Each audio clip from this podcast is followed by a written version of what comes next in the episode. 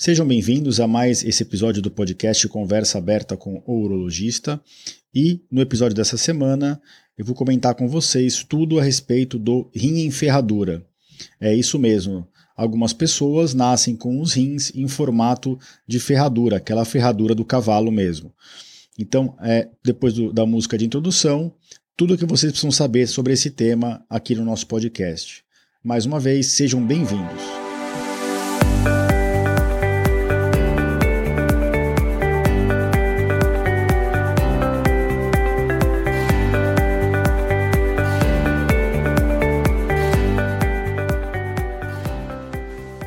Bem-vindos ao podcast Conversa Aberta com o Urologista.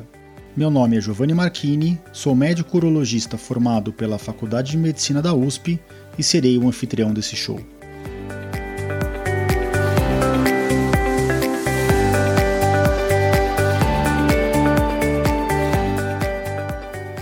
Nesse podcast, queremos compartilhar conhecimento confiável e de qualidade sobre saúde com um formato único e inovador e sempre com o foco no paciente, nós vamos esclarecer as suas dúvidas, trazendo todos os ângulos das situações vivenciadas no dia a dia da urologia.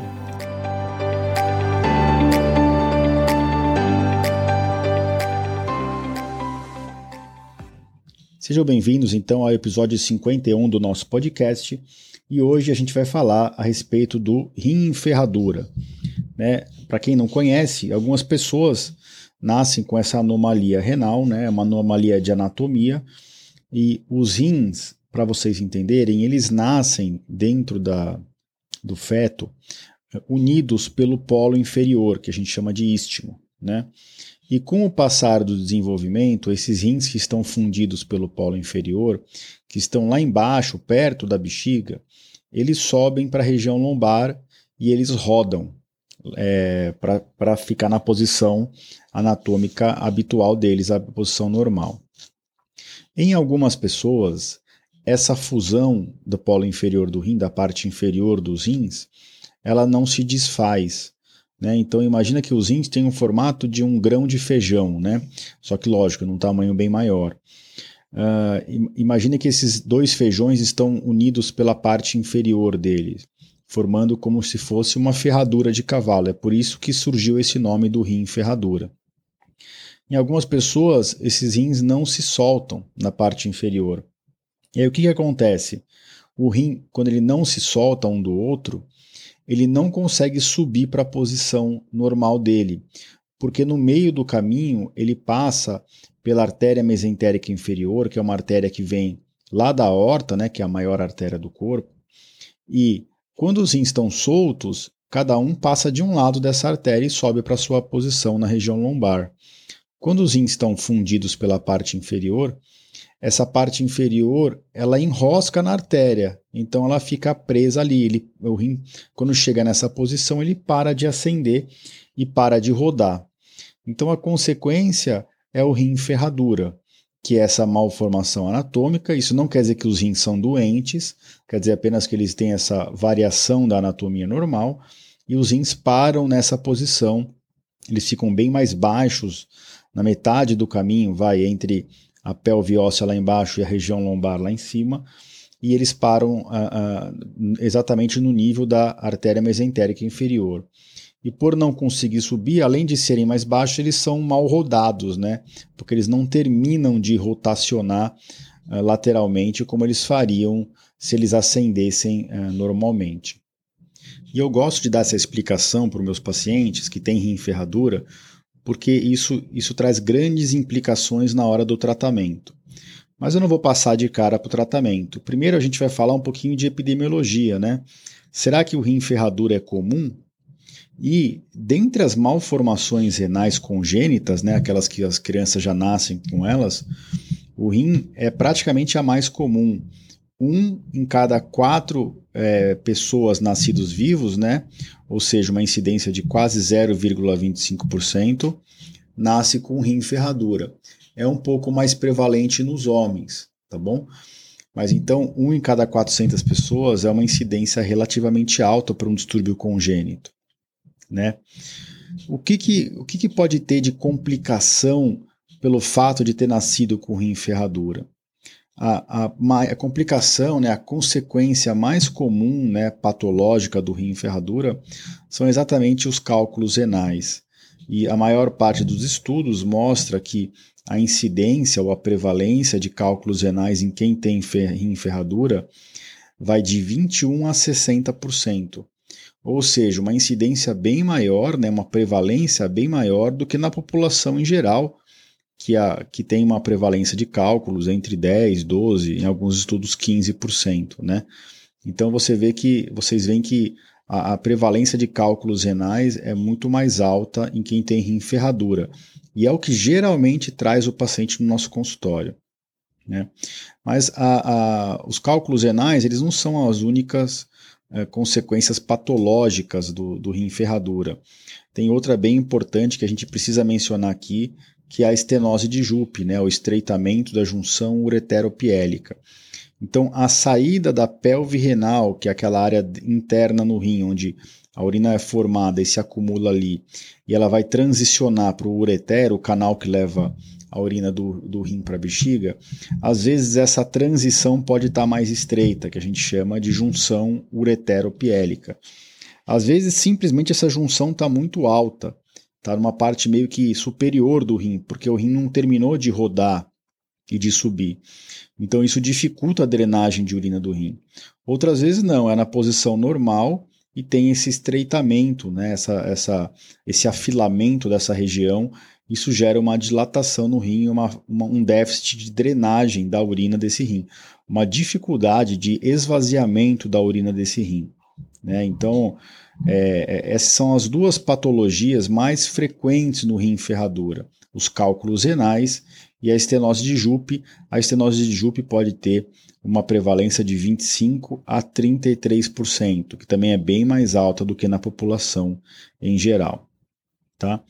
Uh, a gente tem que lembrar que o rim em ferradura tem várias é, é, particularidades anatômicas, né?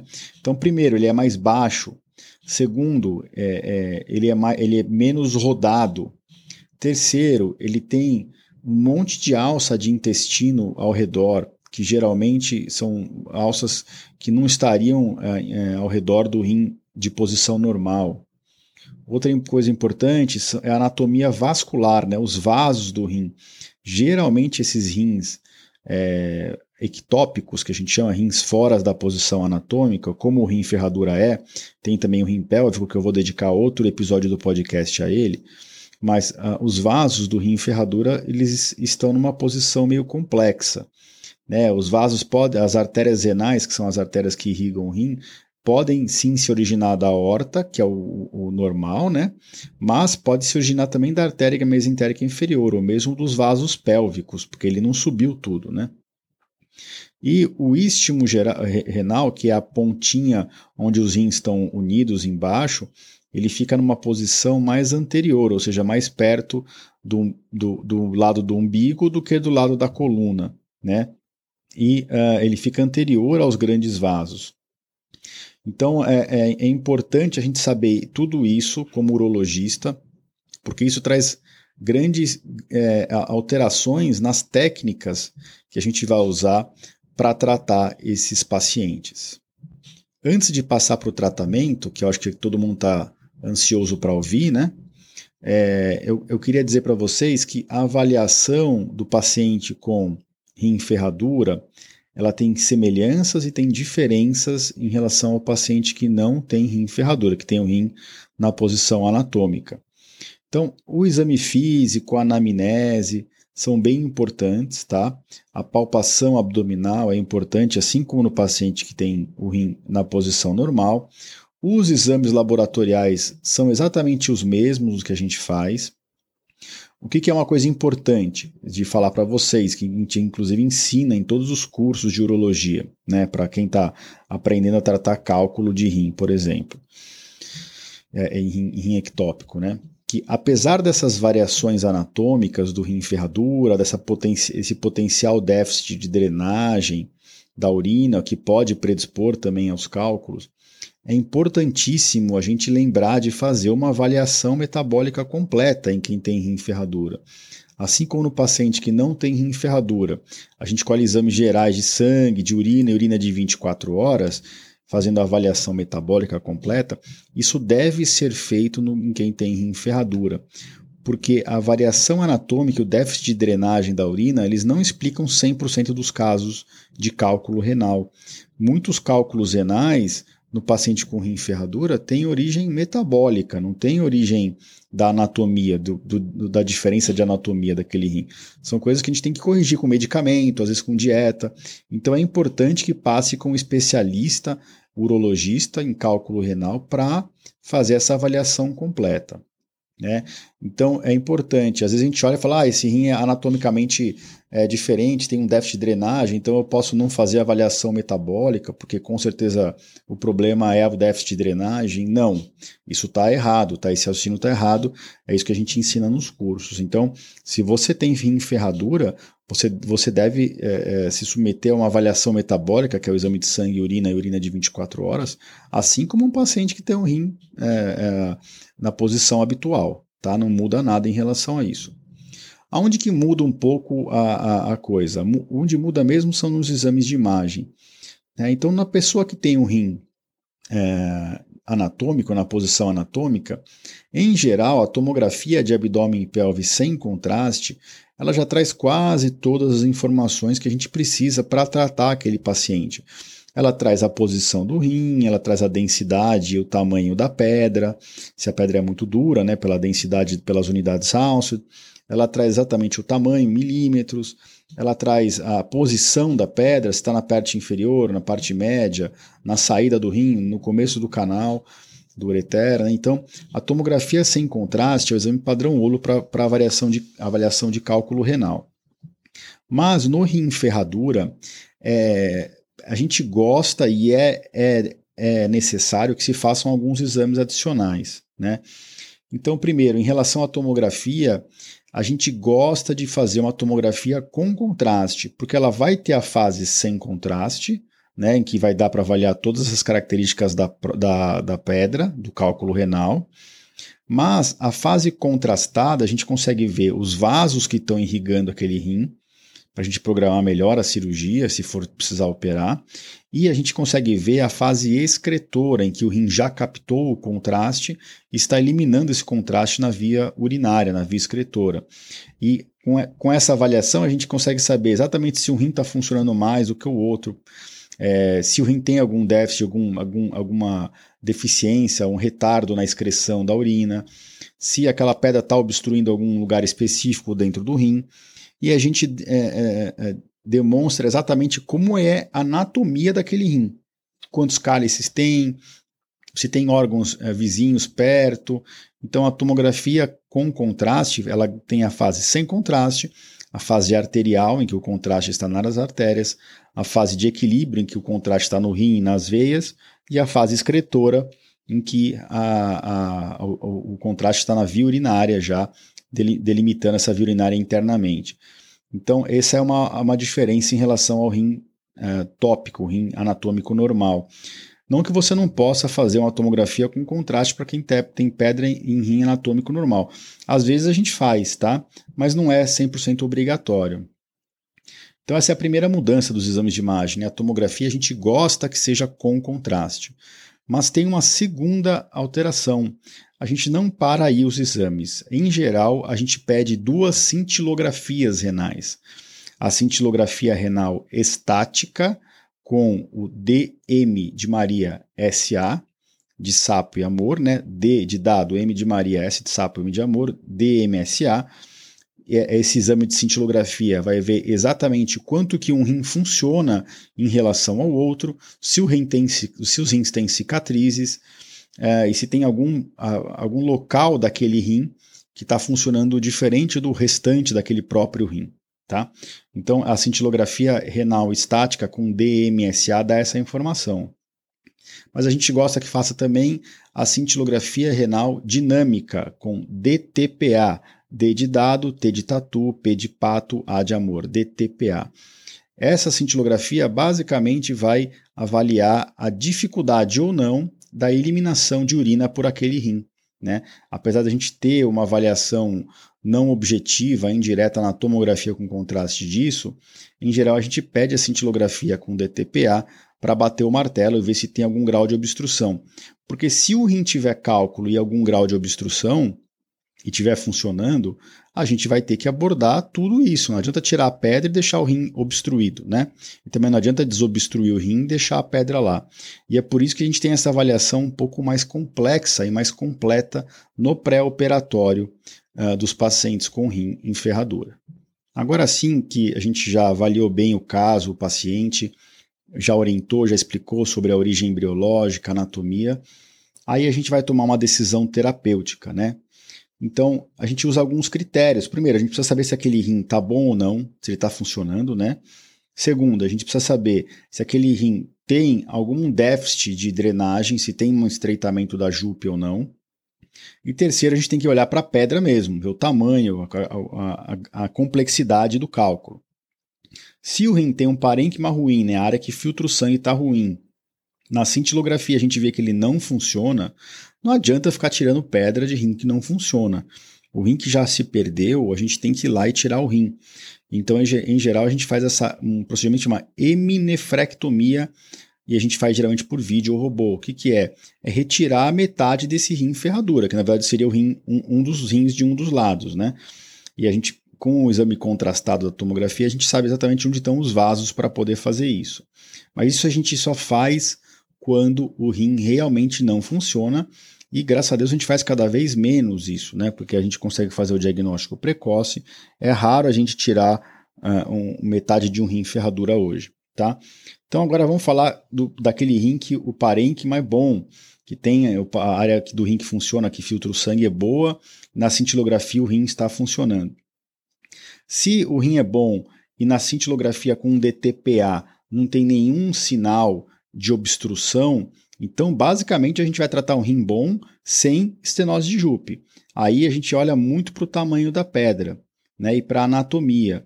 Se for uma pedra pequena, de preferência menor do que 1, um, 1,5 um centímetro, e o rim tiver uma anatomia boa, a pedra estiver na saída do rim ou numa posição mais favorável, o ureter não tiver aquela implantação alta que eu falei, a gente pode pensar em fazer uma leco até uma ureteroscopia flexível. Já se, se, a anatomia for ruim, ou se a, as pedras foram muito grandes, várias pedras acima de um centímetro, um centímetro e meio, ou mesmo uma pedra única acima de dois centímetros, a gente já fica mais tendencioso a fazer cirurgia renal percutânea, né, com uma incisão na pele, traça um trajeto até dentro do rim e entra com um aparelho mais calibroso dentro do rim. Tá? Já se o rim tem pedra, mas tem também o estreitamento da jupe, a gente tem que corrigir o estreitamento da jupe.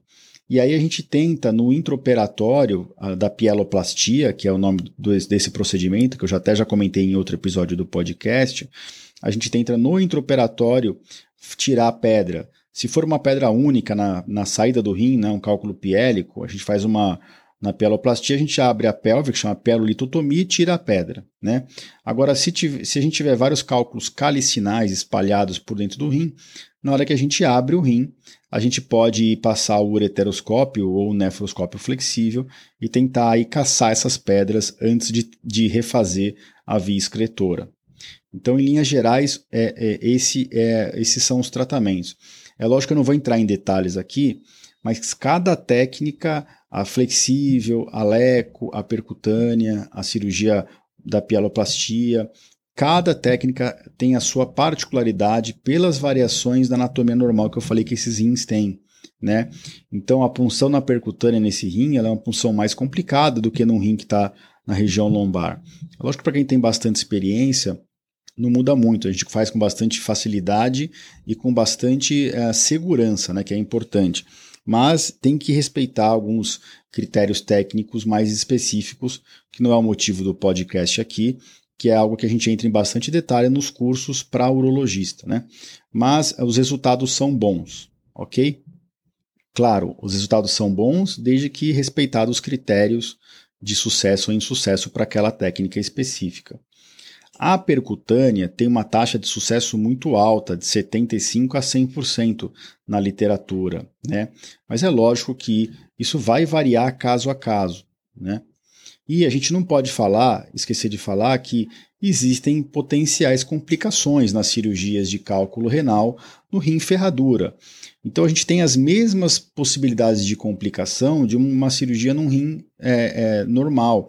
Então, sangramento na urina, é, é, complicações infecciosas, fístula urinária, ou seja, o rim ficar saindo urina pelas costas quando faz percutânea, é, se ele não estiver bem drenado, é, complicações torácicas, se, se, mas isso é raro porque o rim é mais baixo. Né? Como o rim é mais longe da pele, e às vezes tem alças de intestino em volta, tem que tomar muito cuidado com isso, planejar muito bem a punção e a abordagem e a própria falha em chegar na pedra, né? Esses rins são rins difíceis de navegar, tanto por baixo pela, pelo, pela uretra e pelo ureter, quanto por cima, pelo, pela via percutânea, né? Então, é, as complicações são, as, são parecidas, as, as incidências e prevalências são um pouquinho diferentes, mas a gente faz o, o consentimento para o paciente dando umas orientações muito parecidas da percutânea tradicional. Né? E é um procedimento que não deve ser feito, abordagem de cálculos renais em rim ferradura, em quem não está bem afeito a, a, tratar esse tipo de anatomia. Tá? O, o segmento é muito parecido com os pacientes que têm rim normal né? Faz, a gente geralmente faz uma tomografia no primeiro pós-operatório, ou então um ultrassom ou uma tomografia com 30 a 60 dias e segue com os exames de sangue, de urina. Se a pessoa não fez avaliação metabólica no pré, ela acaba fazendo no pós-operatório. É lógico que se a pessoa ficou com o duplo J, a gente sempre espera 30 dias depois que tirou o duplo J para fazer essa avaliação completa. Bom, pessoal, acho que hoje é um episódio um pouco mais curto. Uh, vários pacientes com rim ferradura acabaram me mandando mensagem, então eu resolvi compilar aqui esse, essas informações para facilitar a vida de vocês, né? Então, mensagens finais. O rim pode ou não ter uh, doenças associadas a ele, o rim ferradura, que é esse rim alterado embriologicamente. As mais comuns são o cálculo renal e estenose de Jupe. O pré-operatório é muito parecido, mas a gente faz alguns exames a mais, como a tomografia contrastada e a cintilografia, com DTPA e DMSA. É, as técnicas, opções de técnicas vão depender da situação do rim, da pedra e da drenagem, mas ela tem várias, várias nuances é, técnicas cirúrgicas no tratamento desses pacientes.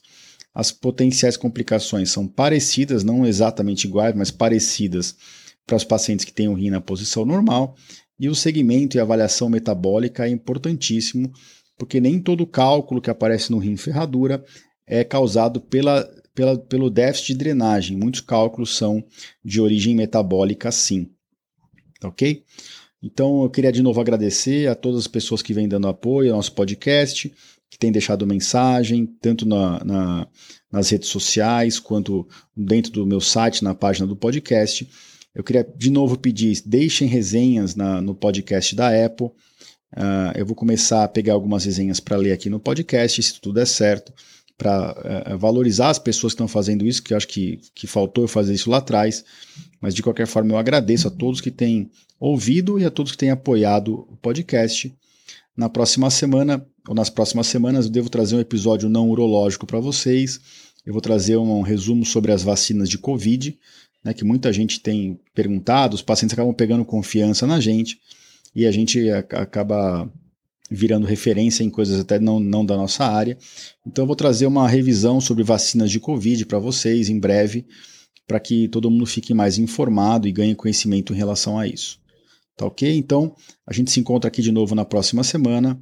É, muito obrigado a todos.